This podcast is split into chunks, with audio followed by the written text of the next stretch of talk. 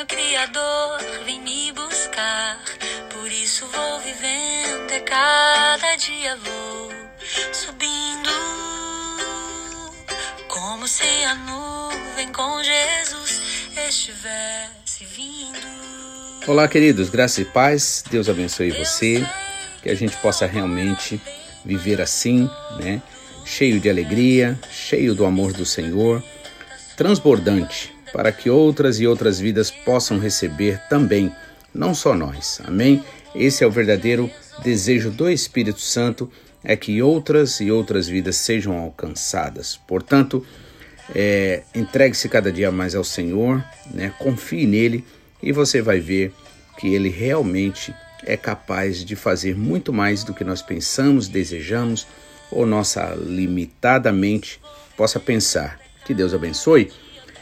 Eu gostaria de dar continuidade naquele capítulo 16 de Atos, que a gente viu ali que Paulo, né, nas suas andanças para espalhar o evangelho, ele encontra aquele rapaz chamado Timóteo, filho de uma judia crente e de pai grego, e portanto, tendo sido Timóteo é, é, filho de um pai grego, ele não tinha ah, observado os mandamentos ali dos judeus e Paulo, ainda que tendo certeza de que é, aqueles mandamentos ali eram só uma prefiguração né, para anunciar que viria Jesus Cristo e faria o completo trabalho na vida de cada um que se entregasse ao Senhor, é, mas em respeito à fraqueza dos judeus, ele resolve que é, Timóteo deve ser então é, circuncidado. Então, Timóteo é circuncidado e ali juntos começa a trabalhar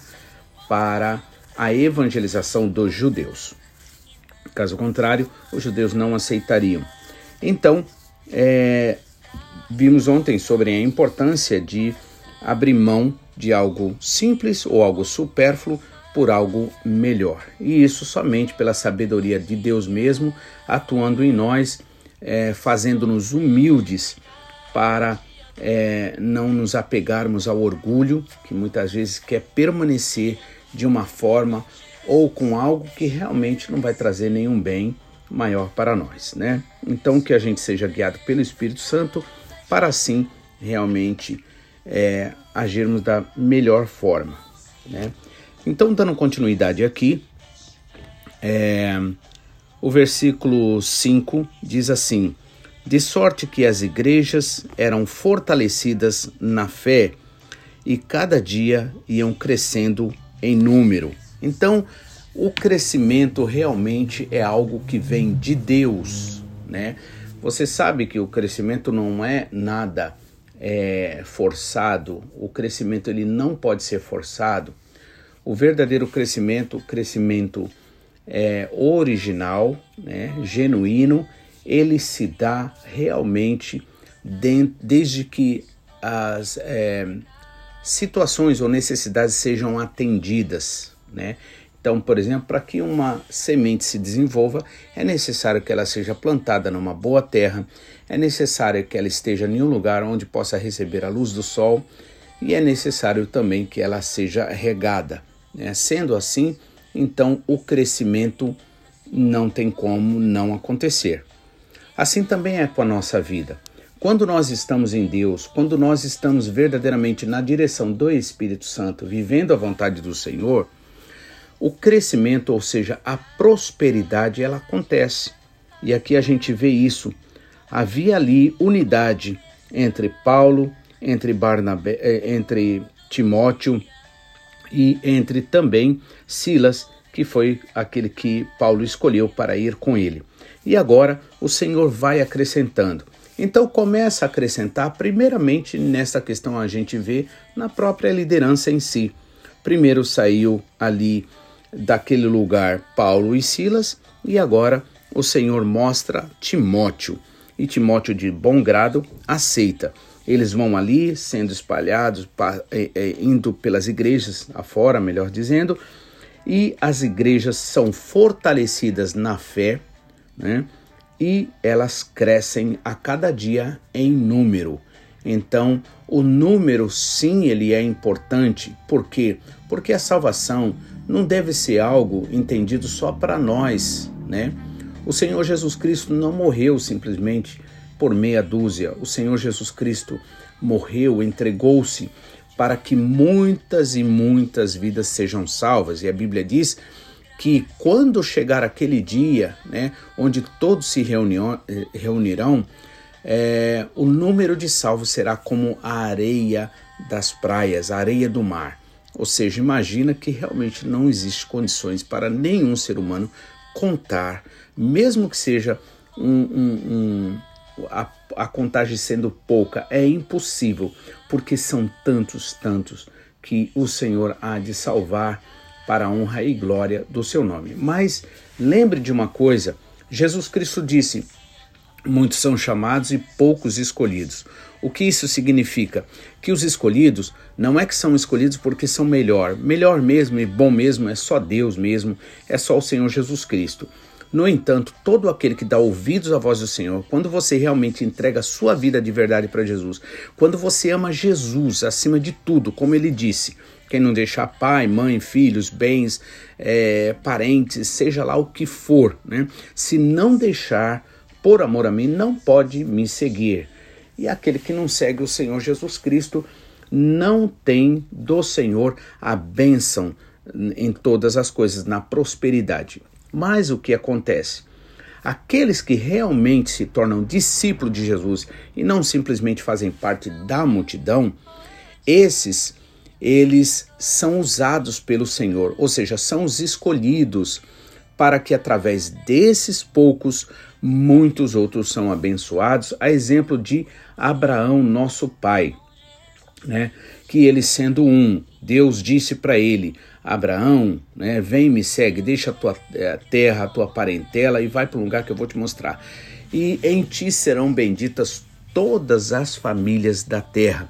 Então, o Senhor escolhe poucos, porque o escolhe poucos, porque são os poucos que verdadeiramente dão ouvidos ao Senhor. A maioria, infelizmente, prefere fazer como a multidão, está preocupado simplesmente com aquilo que lhe interessa nessa terra. Por isso não são escolhidos. Mas não são escolhidos os que não os que são escolhidos não é que são melhores do que os não escolhidos. É que os que são escolhidos são aqueles que deram ouvidos à voz do Senhor, e eu espero que você seja um desses ouvidos ou escolhidos. Não apenas simplesmente é, se contente com o bom, busque o melhor que há no Senhor Jesus. E aí Deus acrescenta, o número é acrescentado e começa na liderança. Saíram então Paulo e Silas, mas agora já Timóteo se agrega e Timóteo é uma bênção. É um rapaz muito abençoado e que vai abençoar muitas vidas. E aí é resultado disso, desta unidade em Cristo Jesus, as igrejas são fortalecidas na fé e a cada dia elas crescem em número. Portanto, não devemos nos contentar simplesmente com a salvação que é manifesta a poucos. Não, vamos desejar que essa salvação, esse evangelho, chegue a muitos. E isso pode ser feito das formas mais simples, através de um telefonema, através de uma mensagem, através de repassar uma dessas mensagens ou outras, né? Temos aí várias, né? Somente no nosso ministério a gente vê que realmente todos os cultos e são cultos abençoadíssimos. Esses dias eu estava assistindo aqui em casa o culto é, é, de campanha ali, Deus é o socorro, e era algo tão maravilhoso, pare, assim, assistindo na televisão, parecia que estava na igreja mesmo, né? Que coisa maravilhosa. Então, em nome de Jesus Cristo, não fique com o evangelho só para você. Não impeça que esta água flui para outras pessoas, mas permita que muitas e muitas outras vidas sejam abençoadas em nome de Jesus, né? Então, aí na continuidade diz assim, versículo 6 do capítulo 16 de Atos: Passando pela Frígia e pela província, a galáxia, foram impedidos pelo Espírito Santo de anunciar a palavra na Ásia. Vemos aqui outra coisa interessante, que a obra feita, o trabalho de Deus é feito não por vontade humana. Por quê? Porque é interessante aqui eles foram impedidos pelo Espírito Santo de anunciar a palavra de Deus na Ásia. Por quê? Deus tem suas razões. A gente pensa que simplesmente porque a palavra de Deus é a palavra de Deus, que é em todo e qualquer lugar que ela será ouvida. Não, devemos fazer realmente como Jesus Cristo disse do semeador, que ele lança a semente. E aí uma parte cai na, na beira do caminho, significando aqueles que vivem em relacionamentos sociais e amizades, qualquer outro tipo de relacionamento, onde a vontade do Senhor é sufocada ali e o fruto não vem. Ou seja, as pessoas se deixam levar por relacionamentos, né? Ali, estrada, beira do caminho, lugar onde passa todo e qualquer tipo de gente, né? Uma outra parte caiu aonde? Entre as pedras. Ali, representando, Jesus explicou, as pessoas até aceitam com alegria e, e toda aquela empolgação, mas na verdade elas não buscam se enraizar, não buscam um relacionamento profundo, não buscam sair da multidão para passar para ser discípulo de Jesus, para aprofundar esse relacionamento e acaba que saindo o sol, a Bíblia diz, e porque aquela semente ali cresceu entre as pedras e a pedra, você sabe, ela retém o calor pelo menos por um tempo, né? e por causa daquela, daquela, daquele calor melhor, daquela luta, das tribulações, dos problemas, a pessoa acaba não né, crescendo espiritualmente, não se fortalecendo e aí ela não permanece, né? Como a planta, ela se seca. Mas Jesus disse também daquela parte que caiu o quê? Entre os espinhos. Entre os espinhos a gente sabe que até existe terra, né?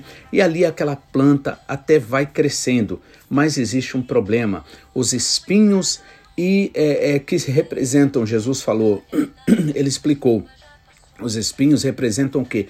Prazeres e riquezas. E interessante, a gente jamais consideraria prazer e é, riquezas, né, prosperidade, dinheiro, né, como espinho. Né? E esse é o problema, a gente pensar o contrário daquilo que Jesus sabe o que é a verdade. Né? O Senhor sabe que prazeres e riquezas se tornam verdadeiros espinhos quando eles são a coisa mais importante na vida. Quantas pessoas correm através de prazer, pelos prazeres, pelos, pelas riquezas, e quantas vidas estão vivendo uma vida estagnada, ou seja, não tem fruto do espírito. Quantos crentes, né, dizendo-se crente, eles realmente vivem sem dar frutos, ou seja, vidas não são abençoadas através da vida dele. Por quê? Porque realmente estão preocupados com prazeres e riquezas. E aí Jesus Cristo disse que aquela parte caiu ali não pôde dar frutos, né? E o fruto nós sabemos, é o fruto do amor, da paciência, da graça, da alegria, da prosperidade, de todas essas bênçãos, né? E chega então, mas tem aquela parte da semente que cai na boa terra né? E ali vai crescer, vai prosperar, vai se tornar árvore, vai dar frutos. Cada a, fruto tem várias sementes e assim sucessivamente vai indo até que outras e outras e outras vidas sejam abençoadas. Por isso, você precisa se a, a, aprofundar o seu relacionamento com Jesus, você precisa ser guiado pelo Espírito Santo, porque é o Espírito Santo que vai dizer o que você deve ou não fazer. Aqui nesse caso, nós vemos que é, o Espírito Santo os impediu de anunciar ali a palavra na Ásia.